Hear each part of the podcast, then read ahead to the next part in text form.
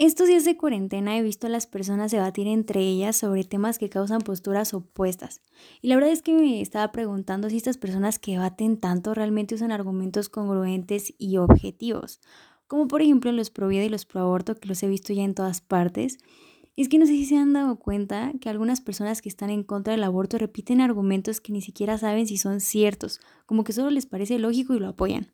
Yo personalmente creo que antes de proponer una solución o una opción, es bueno investigar un poquito, ya sea para tener argumentos que terminen iluminándote o iluminando al otro, o al menos para evitar andar apoyando las ideas del movimiento incorrecto. Así que, ¿por qué no? Me puse a investigar un poquito y como a mí en especial los argumentos pro vida me causan muchísima curiosidad, quise saber si todo lo que sugieren como la abstinencia o la adopción realmente son una mejor opción como para descartar el aborto o si la responsabilidad de la mujer debe estar por encima de cualquier cosa. Pero lo que más curiosidad como que me causaba era si tenían razón en considerar al embrión como un humano. Todo esto y más, por fin puedes saberlo y en serio me muero por contárselos. Yo soy Roxana Cochigros y el tema de hoy es el aborto. Para empezar, ¿por qué surge este debate entre providas y proaborto? Yo encontré que este debate surge al intentar definir en qué momento debemos considerar al cigoto, embrión o feto como vida humana. Así que por un lado tenemos a los pro vida, que ellos consideran que todas las vidas son sagradas y deben de ser protegidas desde la concepción. Para los que no saben qué es la concepción, es el momento en el que el óvulo es fecundado por el espermatozoide. Y bueno, cuando eso sucede, eh, para ellos ya se debe de considerar como un humano. Mm, ellos permiten que haya un aborto si el embarazo pone en riesgo a la mamá, pero no en caso de malformación o en caso de violación. Aunque claro, esto último depende muchísimo del país en el que vivas, porque hay otros países que sí lo permiten. Por ejemplo, en el caso de México, nos dejan abortar a las 12 semanas de gestación y hay otros países en los que dejan hasta las 24 semanas, que es como el tiempo límite para poder abortar. Y bueno, ¿a qué se debe esta diferencia entre leyes de un país y otro? Literalmente a la ideología del gobierno de ese país. Y luego, bueno, tenemos a los pro vida, que básicamente ellos plantean que durante las primeras semanas del embarazo el embrión no está lo suficientemente desarrollado como para poder considerarlo un humano. Y bueno, yo me puse a pensar qué hace tan complicado saber el inicio de la vida humana. Así que empecé por responderme una pregunta básica. ¿Está o no vivo? Para empezar, debemos de saber que quien define el concepto de vida es la biología, y esta solo se refiere a la vida celular.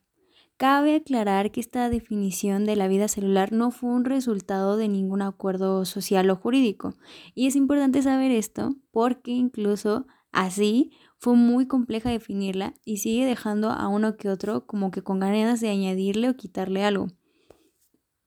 Según la biología, vida es una forma particular de organización de la materia que cumple con dos condiciones esenciales, reproducción y metabolismo. Una célula viva lo está porque puede dividirse y metabolizarse. Un ejemplo de la vida celular según la biología es empieza desde lo más obvio, como son los animales y las plantas, hasta los espermatozoides eyaculados fuera de la vagina, los óvulos que son eliminados en cada menstruación y las células de las de la placenta que se desecha en cada parto. Un dato muy curioso que encontré es que las células de un humano siguen vivas por un tiempo no despreciable después de la muerte del ser humano. Pero bueno, así que con esto la respuesta a la pregunta de si está o no vivo, la respuesta sería sí, sí está vivo. Pero, ¿es o no humano? Porque este es el verdadero debate. Y para poder entender si es o no humano, debemos de saber de dónde surge el concepto de vida humana. Yo encontré que este concepto es resultado de acuerdos sociales, jurídicos y religiosos. O sea, literalmente es una definición que la sociedad puso, pero no la ciencia. ¿Y esto por qué? Porque entendí que no cuenta con características únicas para distinguirlo. Como estamos hablando de un proceso de formación, que atraviesa varias etapas donde es posible que no todas sobrevivan y complete su desarrollo naturalmente, pues hace más complicado definir el inicio de vida humana. Por eso es que la ciencia que es tan objetiva no puede venir al rescate. Y es aquí cuando ya todos llegan con su humilde opinión a definirlo. Entonces, hay algunas personas que han intentado definir como que ya está vivo porque sienten dolor.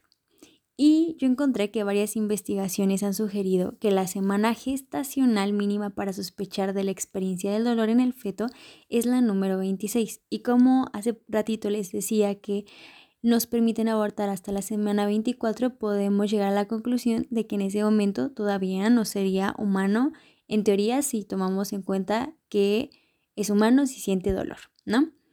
Pero hay otros que te sacan un concepto que yo sé que han escuchado mucho, que es que el embrión tiene un genoma único y distinto de la madre y por tanto debe de ser considerado como un humano. Pero resulta que el cordón y la placenta están constituidos por células con un genoma único, bueno, ese genoma único. También la sangre de la mujer embarazada circula en células vivas del embrión o feto con ese genoma único, así que no podríamos tomar en cuenta que por eso lo podemos considerar humano porque hay muchas cosas que tienen un genoma único. Y ya para los que más saben, dan el argumento de que eh, si tiene el óvulo fecundado es pluripotencia, es decir, la capacidad de generar todos los tejidos y órganos de un nuevo individuo. Y como tiene eso, pues ya debemos de considerarlo así como un humano. Pero hoy sabemos que esa propiedad ya no es exclusiva del huevo fecundado, ya que dos personas obtuvieron el premio Nobel en 2012 por descubrir que las células adultas pueden reprogramarse para convertirse en pluripotencia. O sea, en español se puede generar un embrión a partir de células adultas sin necesidad de fecundación entre un óvulo y un espermatozoide. Así que, no, ese tampoco puede ser un buen argumento.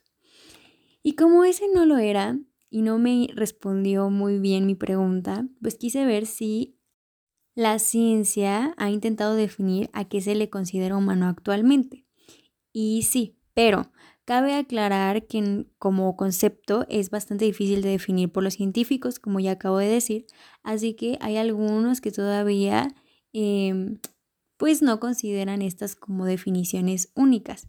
La más conocida hasta ahorita es que se considere como humano a cuando el sistema nervioso y la corteza cerebral están en condiciones de adquirir autonomía sensorial y conciencia de los estímulos.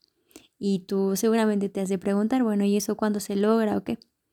Pues esto se logra cuando el feto alcanza la autonomía fisiológica que ocurre al nacer o poco antes de nacer. Toda esta información, si tienes la curiosidad, la saqué de un aporte de neurobiología.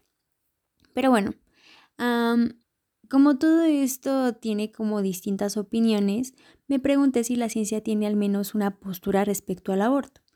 Y la respuesta que encontré fue no.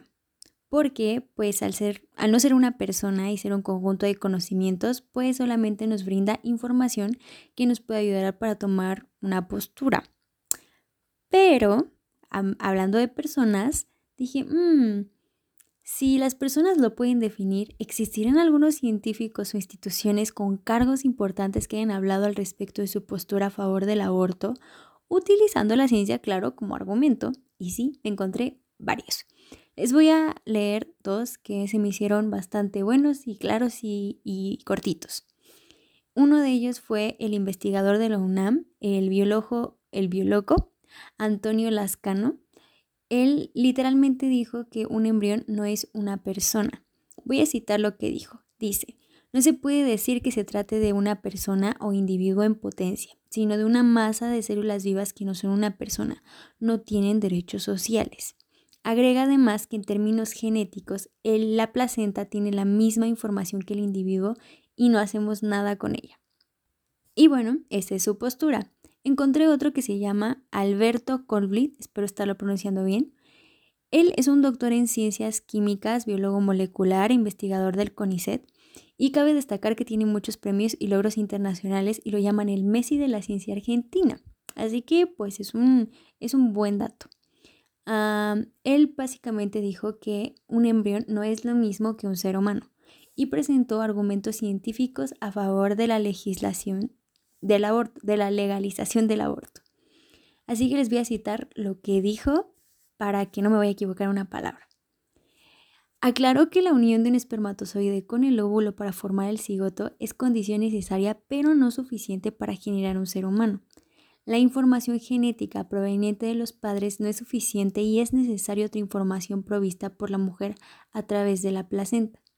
Mencionó que durante los nueve meses de embarazo la mujer no solo aporta a través del intercambio placentario el oxígeno y los alimentos necesarios para que el embrión progrese, sino también anticuerpos fabricados por ella que protegen al embrión o feto de posibles infecciones.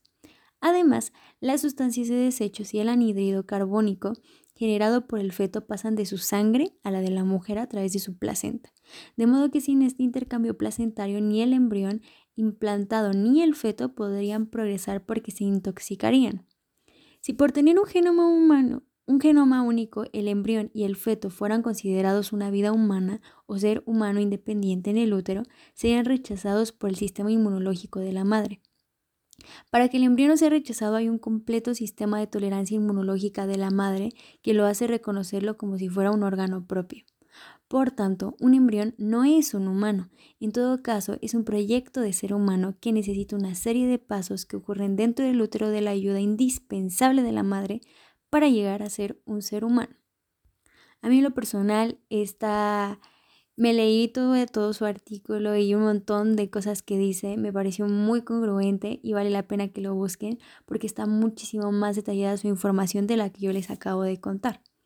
Y bueno, entre todo lo que estuve leyendo para ver si había más personas que estuvieran a favor y fueran científicos, me encontré varios, pero el que más me llamó la atención fue el del Comité contra la Tortura.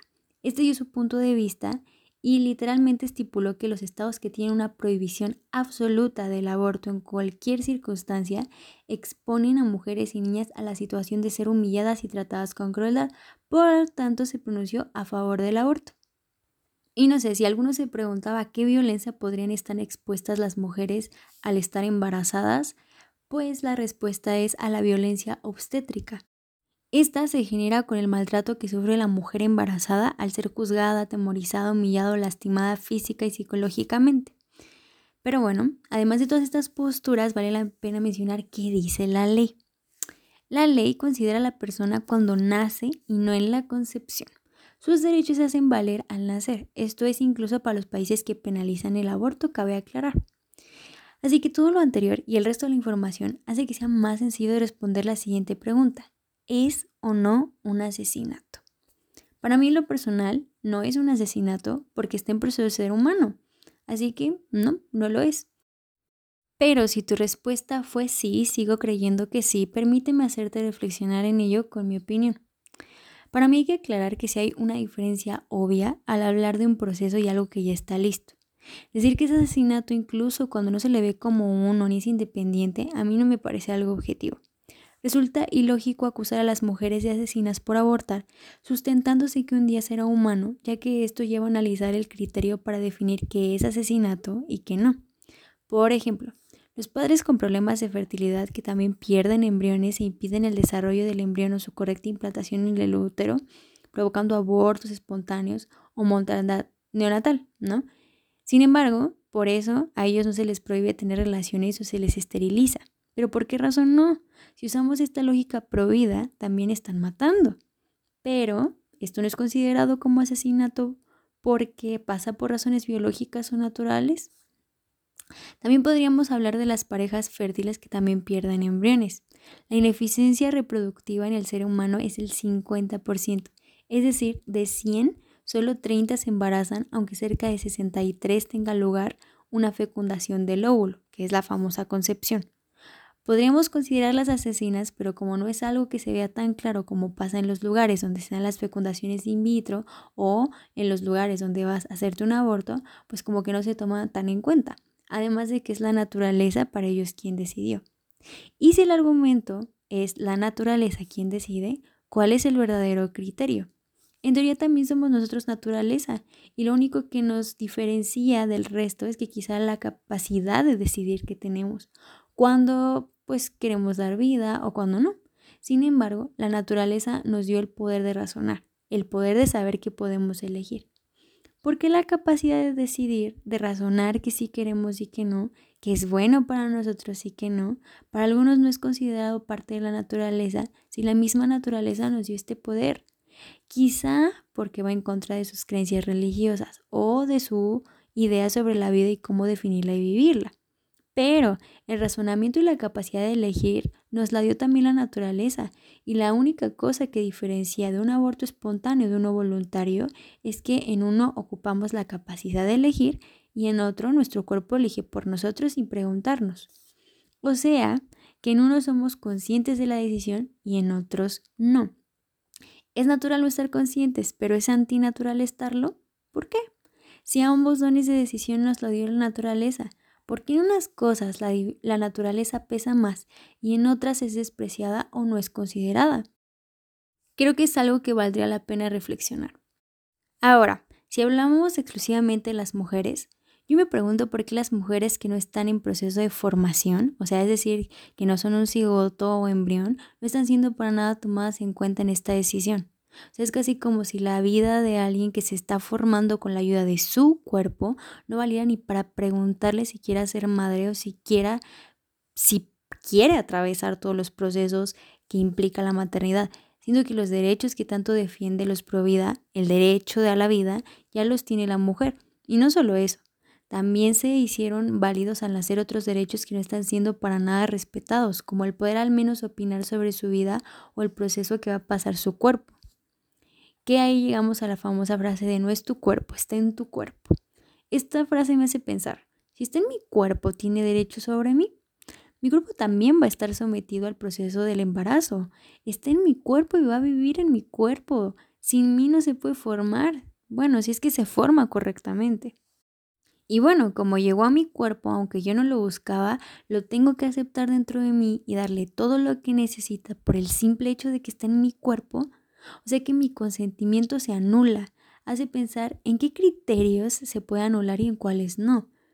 ¿Qué hace a unos más válidos que otros? Por ejemplo, aquí aplica un buen la frase de solo aborten las que fueron violadas. O sea, quiere decir que si no querían tener sexo, tienen permiso de abortar. Pero si sí querían tener sexo, no pueden abortar. Dicen que no temen y rechazan el disfrute de la sexualidad de la mujer, según esto pero a mí no me parece eso en sus frases. Para mí siento que tienen un buen de incongruencias, como el que algunos providas y permitan abortar en caso de malformación o violación, porque ellos sí pueden decidir en qué casos se aborta y en cuáles no. Si su eslogan es la vida sin letras chiquitas, ¿por qué su criterio es el único que puede ser tomado como lo correcto? Sería bueno una reflexión sobre esto también. Pero en fin, ¿dónde queda el criterio del resto? Hay pensamientos que responden esta última pregunta con la frase, pues pudiste haber evitado el embarazo y así te hubieras evitado el resto. Y es ahí donde sugieren la famosa abstinencia. ¿Y qué es la abstinencia? En teoría, la propuesta original de los Provida, porque yo supongo que sí saben qué es la abstinencia, es que no tengas relaciones sexuales hasta antes del matrimonio. O sea, esto es lo que sugieren los líderes Provida. Y esto me hizo pensar si muchas personas ah, tan solo se han detenido a investigar cuál es la mentalidad de, las, de los líderes pro vida y por qué sugieren esta opción. Yo siento que es importante saberlo porque si estos movimientos toman fuerza con nuestra ayuda, van cambiando la enseñanza, los métodos, la mentalidad y la forma de vida basada en sus ideas y sus creencias. Entonces, ¿qué mentalidad tienen los que lideran este movimiento y por qué sugieren esta opción? Les voy a leer literalmente lo que dijo em, Francisco Joel Rodríguez Domínguez, que es un representante de Asociación Civil Provida en Tamaulipas. Él básicamente dijo, la información de más que se les está dando a los adolescentes ha hecho que las relaciones sexuales sean cada vez más precoces. Y ya sabemos que los métodos anticonceptivos no funcionan al 100. Lo único efectivo es que no tengas relaciones sexuales. Toda esta ideología de género de permisibilidades y de facilidades están dándole a la torre a la familia. O sea, en conclusión, ellos pretenden que la abstinencia es el único método enseñado porque eso va a salvar a la familia. Ellos también creen que la ideología de género, los permisos y las facilidades que ha dado la sociedad para que la gente viva su vida dignamente es la culpable de los embarazos no deseados. Y porque para ellos dar educación sexual solo promueve las relaciones sexuales a temprana edad. Entonces, esto me hizo pensar, ¿realmente la educación genera que los jóvenes se apresuren a tener relaciones sexuales? Pues me puse a investigar de qué se trata la educación sexual y encontré que esta pretende informar de manera clara y de acuerdo a la edad sobre cómo protegernos. Nos quiere dar a conocer las herramientas que podríamos necesitar para cuidarnos y en qué momentos hacerlo. Algo interesante es que además que nos dé herramientas para tener relaciones sexuales sanas y respetuosas, también quiere que identifiquemos la violencia y la violencia de género. Nos habla del consentimiento, el abuso sexual y los derechos humanos y algunos valores. Por ejemplo, Cabe aclarar que también nos habla de las enfermedades de transmisión sexual que no solo ocurren al introducir el pene en la vagina. Y eso es importante saberlo porque pues si nos quitan la educación sexual, ¿cómo vamos a saber eso? Pero bueno, aquí lo importante es saber si la abstinencia podría ser efectiva para la sociedad.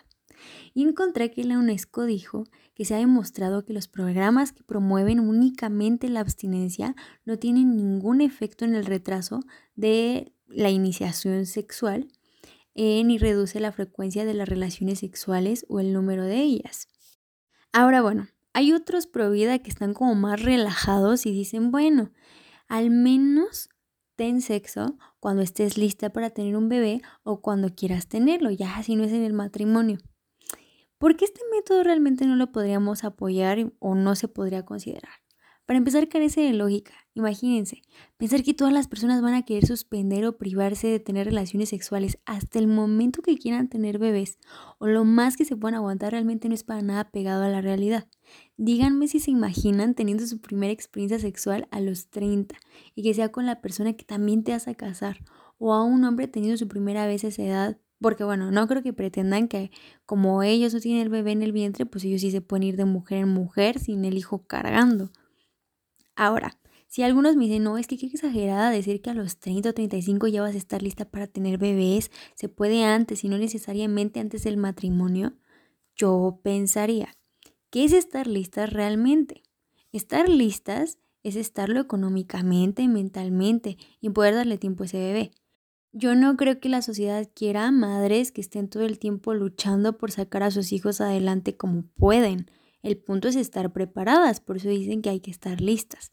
Así que díganme a alguien que esté listo para tener un bebé a los 25. O bueno, ya si me veo muy buena onda, antes de los 30.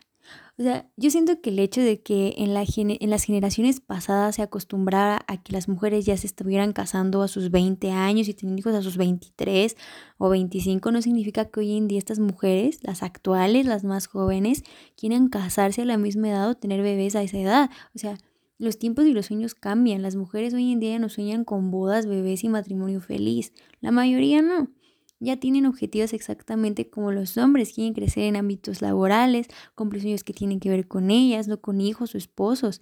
Y esos sueños honestamente no se cumplen antes de los 30, es muy complicado.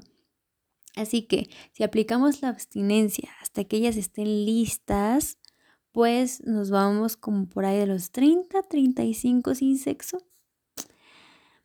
Ahora, vamos a pensar en algo. Los hombres ni siquiera tienen sexo con mujeres en busca de la madre de sus hijos, ni tampoco las mujeres. Entonces, mm, me cuesta mucho trabajo imaginar que esto se podría cumplir.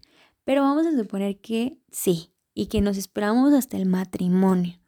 Tener sexo hasta el matrimonio no garantiza que estemos listas para tener un bebé. O sea, entonces, ¿por qué sugerirnos abstinencia antes del matrimonio? Un día puedes sentirte listo y al otro ya no, y llevar cinco años de matrimonio más. Somos seres cambiantes y nuestra vida también lo es. O sea, no hay garantía de que no podamos arrepentirnos de decidir tener un bebé, no hay forma. Te voy a dar un ejemplo.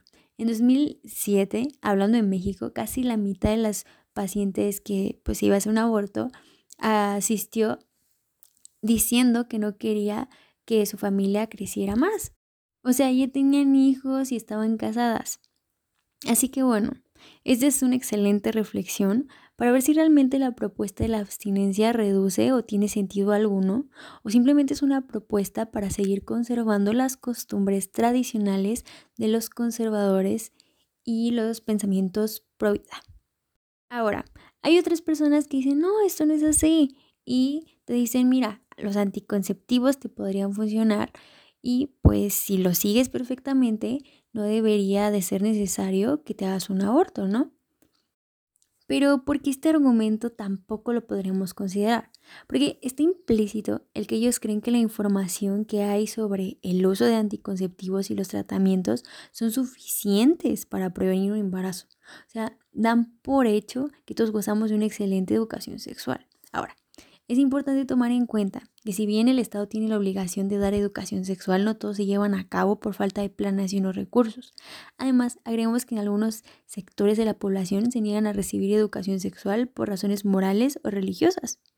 Ahora, una vez sabiendo que lamentablemente no todos tienen acceso a la educación sexual, podemos notar que el argumento pues no aplica para todos los casos. Pero, bueno, vamos a suponer que todos gozamos de esa educación sexual. También dan a entender que el uso y el conocimiento perfecto da una eficacia de un 100%, puesto que se cree que si una persona usa correctamente los anticonceptivos, no hay razón por la que quede embarazada. Sin embargo, esto es falso, porque no hay ningún método que asegure su 100% de efectividad aún usándolo correctamente. El más cercano a ese 100% podemos decir que es la vasectomía, que es un método anticonceptivo para hombres que en diversas ocasiones ha intentado promover, pero este es rechazado por usuarios porque dicen que son indeseables los efectos secundarios de este método, que sí toleran y están en los anticonceptivos femeninos. Cabe aclarar que la mujer sí recibe grandes críticas y presión social para usarlos, cosa que a los hombres pues no les ocurre. Pero bueno.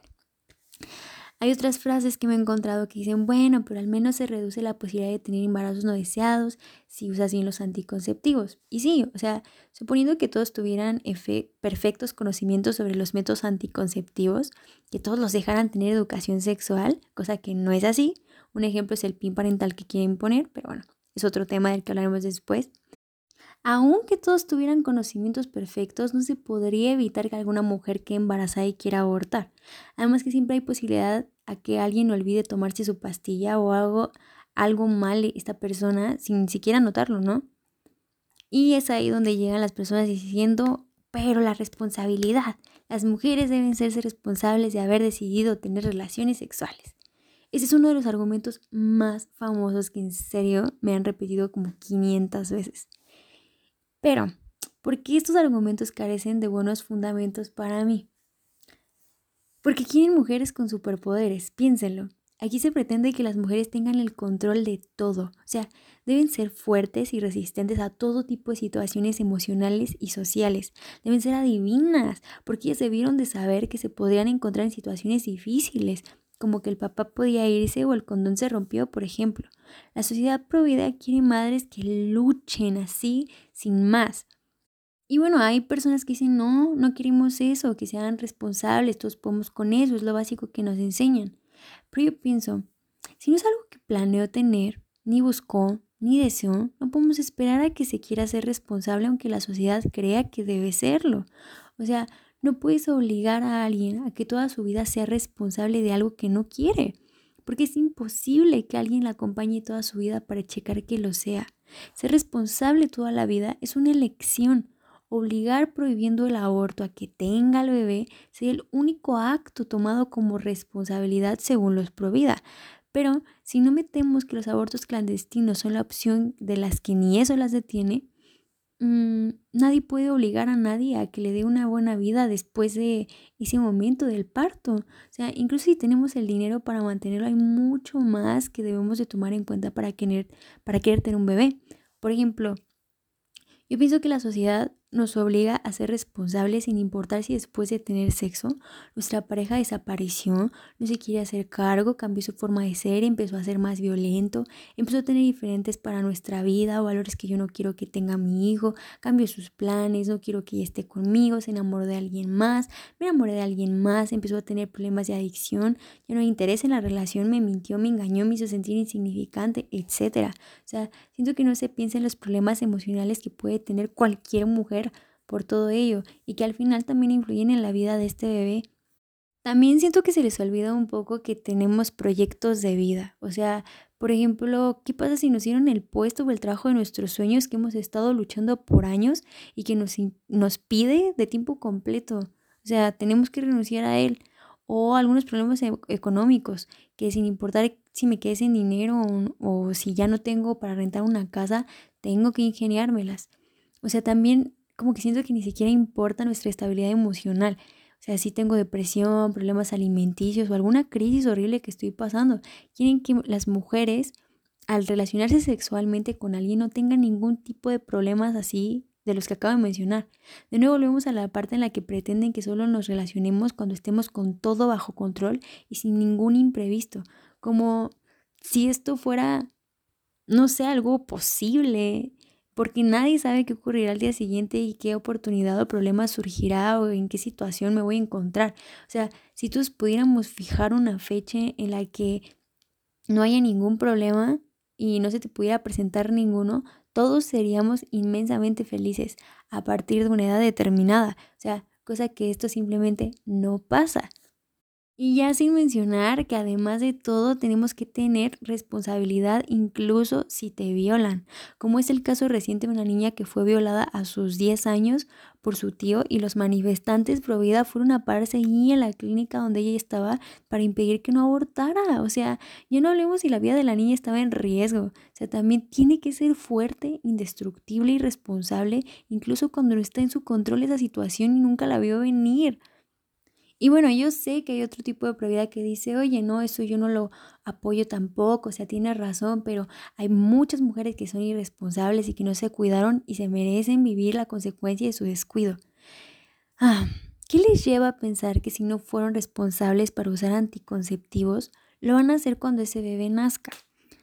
Si no fue responsable, ¿qué le hace a la gente pensar que va a querer hacer algo lo necesario para que tenga una vida digna el bebé. O sea, es difícil, resulta para mí difícil pensar que una persona que no tiene el interés de cuidarse o no tiene información para tener relaciones sexuales, que no le importó exponerse a alguna enfermedad, va a querer o lo va a cambiar el embarazo de la nada y va a ser la mujer más responsable para dar una vida digna a ese bebé. O sea, Además de que arriesgamos al bebé física y emocionalmente, agregándole una presión terrible, porque esperamos o supone la sociedad que debe de inspirar a su mamá para que le dé lo mejor, ¿no? Algunos van a decir, no, pues es que es una consecuencia de sus actos irresponsables y punto. Primero, mm, yo siento que no sería una consecuencia o castigo para la mamá, pues no, no estamos hablando de quitarles un dulce o un juguete, o sea, hablamos de una vida que va a ser el castigo para esa mujer. Sea, ¿cómo recibimos nosotros los castigos? ¿Con alegría y amor? Pues no. ¿Damos lo mejor de nosotros cuando recibimos un castigo? Por supuesto que no, sufrimos, nos la pasamos mal, no lo queremos. Si ese castigo se convierte en un bebé, ¿qué va a recibir este bebé? Para ello siento que no importa mucho o no es una razón de peso para considerar no querer tenerlo, aunque todas estas situaciones, las anteriores, influyen directamente en cómo será la vida del futuro bebé y también de la mamá.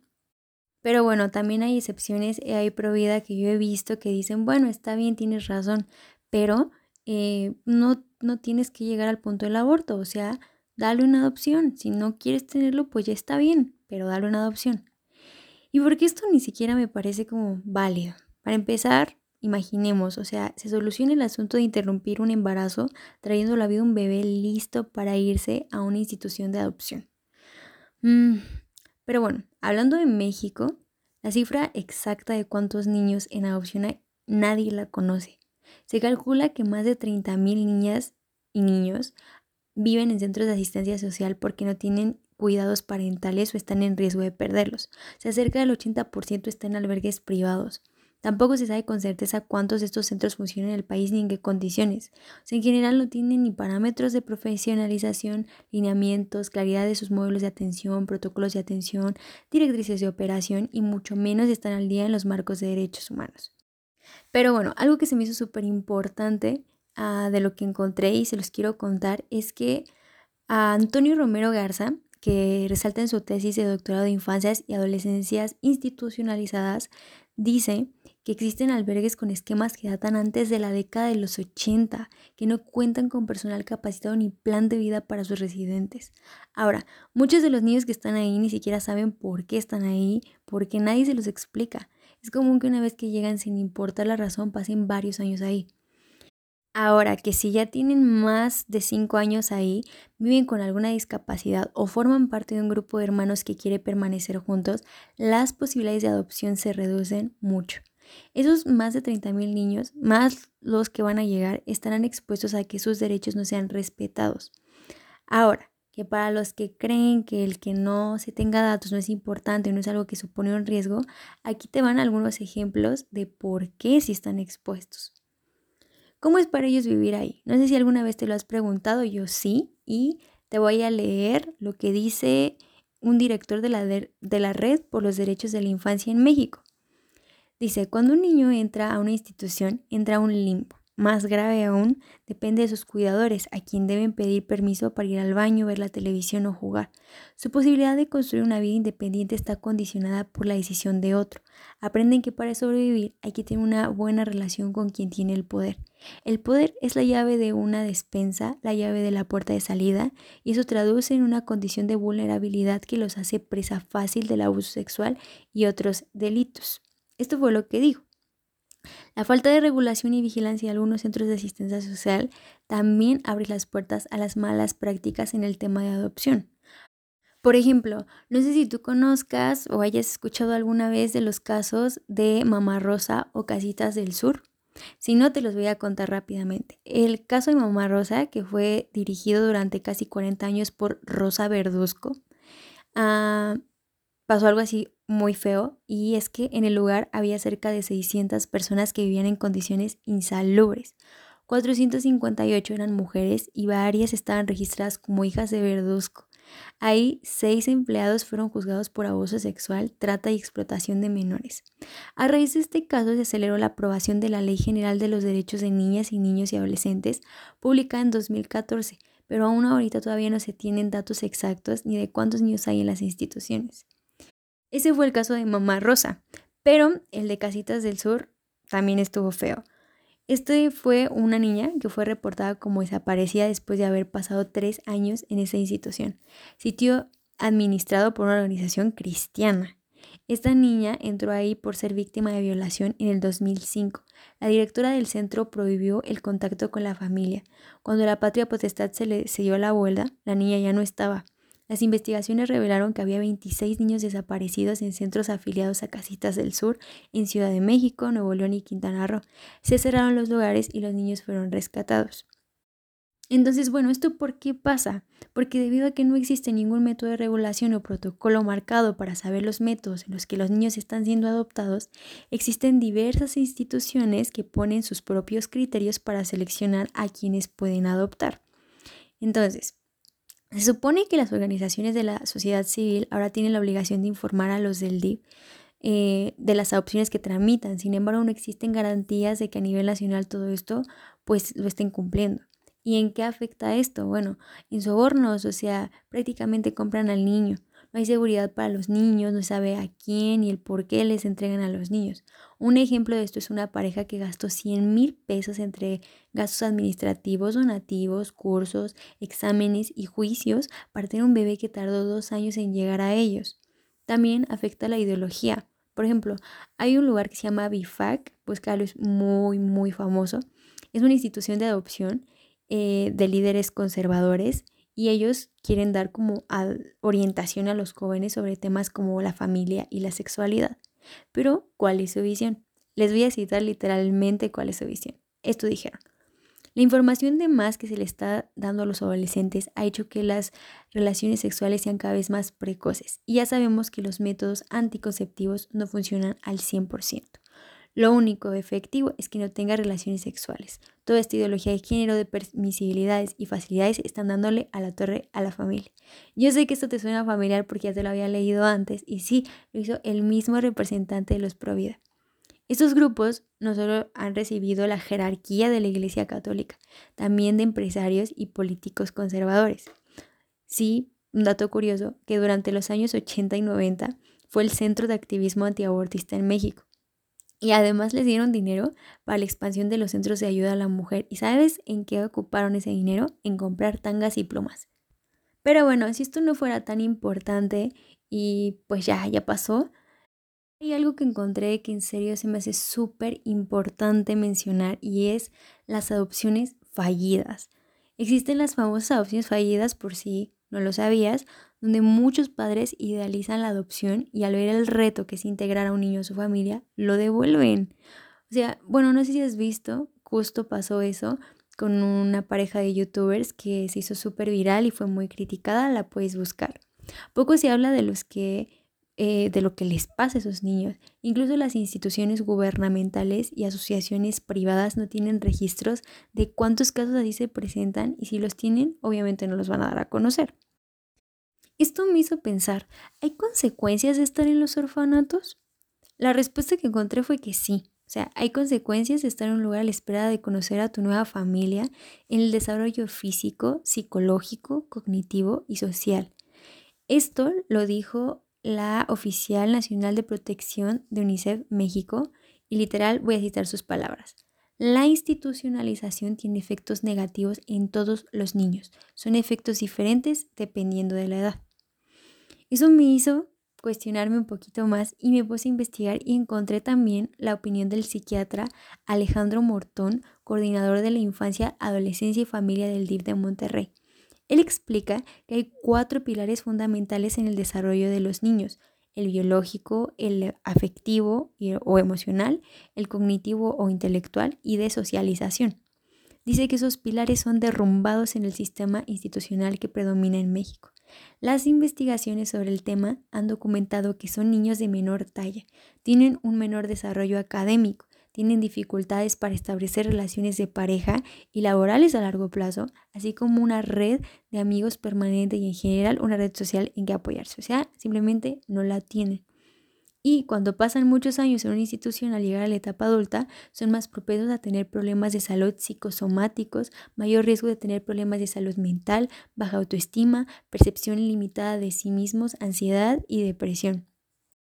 Y sí, hay casos excepcionales en que superan todas estas dificultades, pero suelen ser casos en los que hubo un adulto presente a lo largo de su desarrollo, como por ejemplo un profesor, un cuidador o alguien que se convirtió en su familia de alguna manera. Ahora, hay algunas personas que piensan, bueno, pero eso solamente pasa si se quedan años ahí. Hay casos donde si la mamá decide darle una adopción legalmente, pues todo es más rápido. A esto quiero contestar.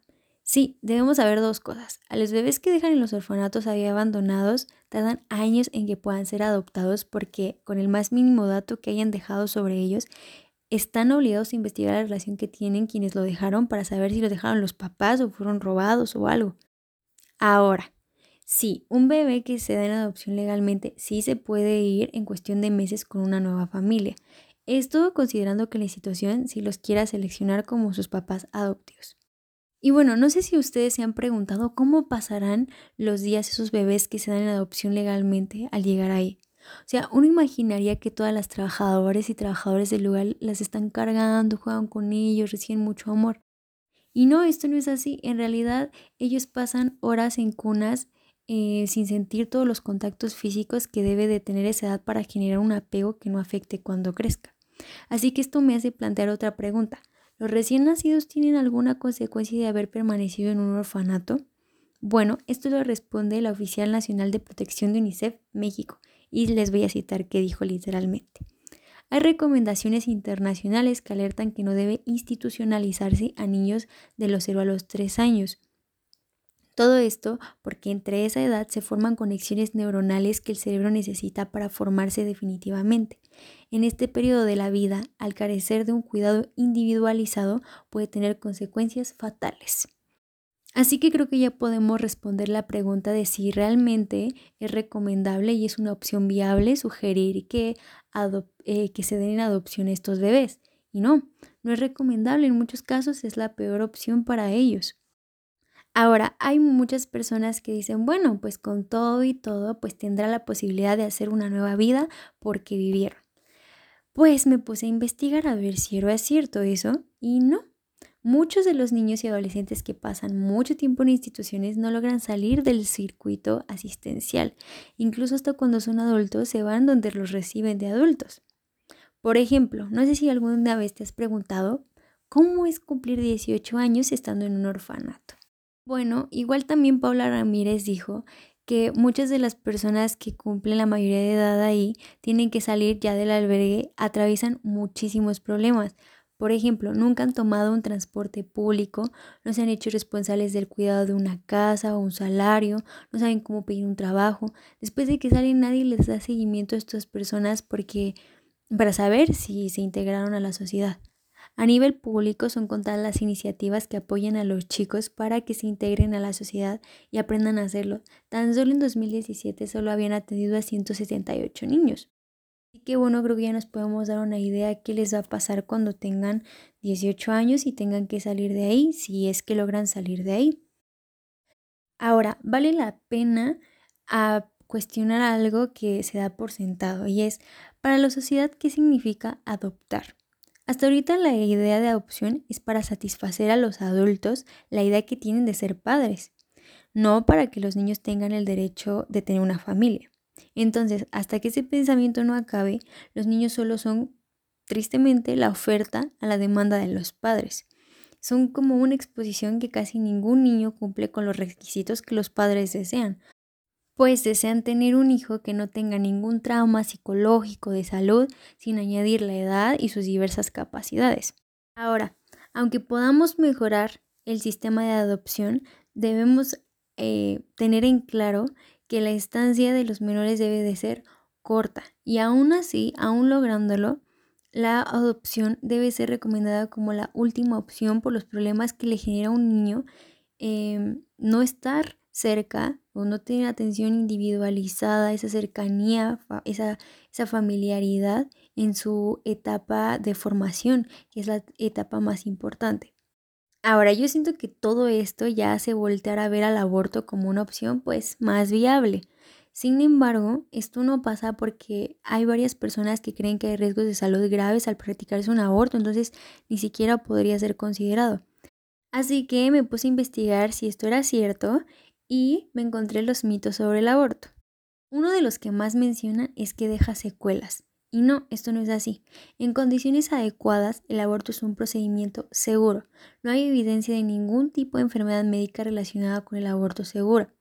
Hay evidencia reunida durante más de 25 años que permite afirmar que la aspiración manual endouterina y el aborto con medicamentos pueden ser realizados de manera segura por especialistas de la salud. El segundo mito es que el aborto es traumático y causa trastornos psicológicos. Y no, aquí no hay evidencia científica de esto. Por el contrario, una mujer que es obligada a llevar a término un embarazo que no desea puede experimentar graves impactos en su salud emocional. Lo que muestra la evidencia es que en realidad lo que produce afectación emocional es el estigma y el miedo a la posibilidad de enfrentar un proceso penal por abortar, cuestión que ha sido señalada por el que por el relator de las Naciones Unidas para el Derecho de la Salud. Ahora, según estudios, las que no abortaron y no querían tener al bebé mostraron problemas de ansiedad y mayor propensión a permanecer en relaciones abusivas. Estos problemas psicológicos se manifestaron también en su desempeño laboral y social, ya que tenía una probabilidad menor de aspirar a nuevos planes de vida en el año próximo.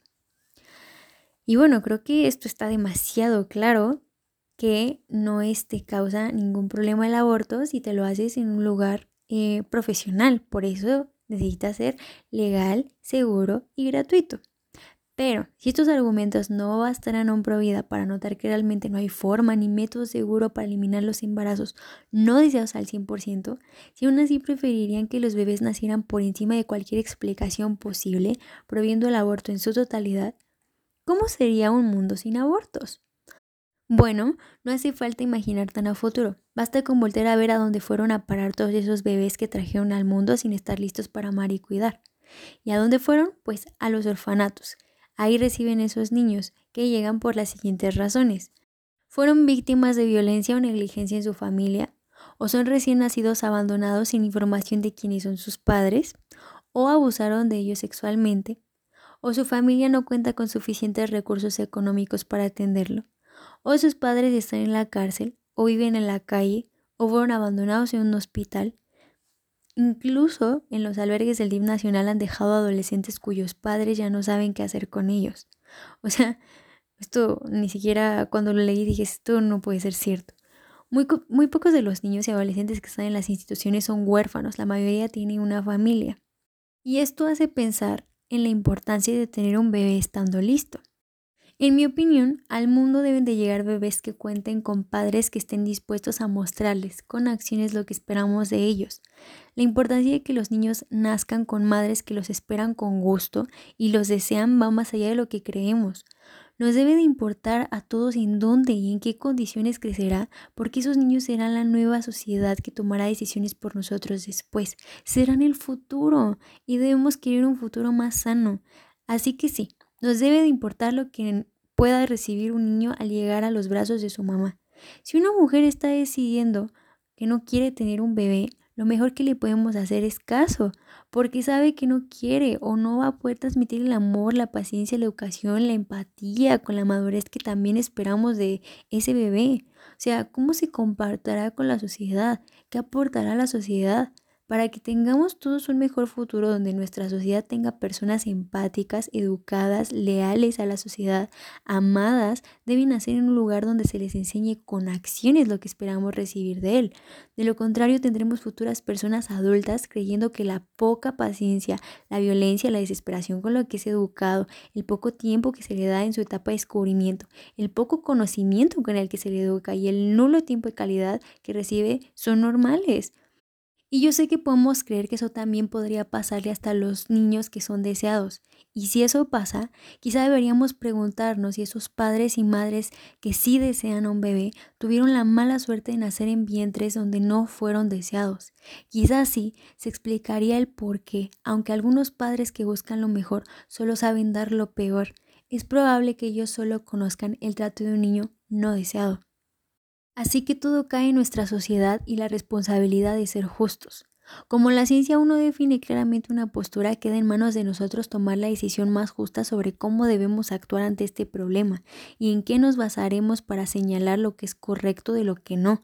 en mi opinión, para saber esto hay que saber el significado de libertad real que es saber que lo que nos hace libres es poder crear opciones que tengan distintas ideologías y basadas en las creencias de cada uno, tomemos la opción que más se acomode a nosotros, no como lo piden los pro vida, ellos quieren que basada en su ideología se hagan las opciones.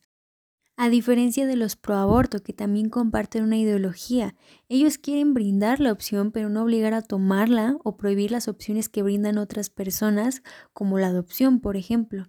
Si se prohíbe la opción de abortar, como se busca al penalizar el aborto, se reduce la posibilidad de que todos nos sintamos en un mundo mejor, porque los provida y todos aquellos que quieren prohibir diversas opciones quieren que vivamos en su mundo ideal, y la verdadera libertad es aquella que nos permite formar nuestro propio mejor mundo.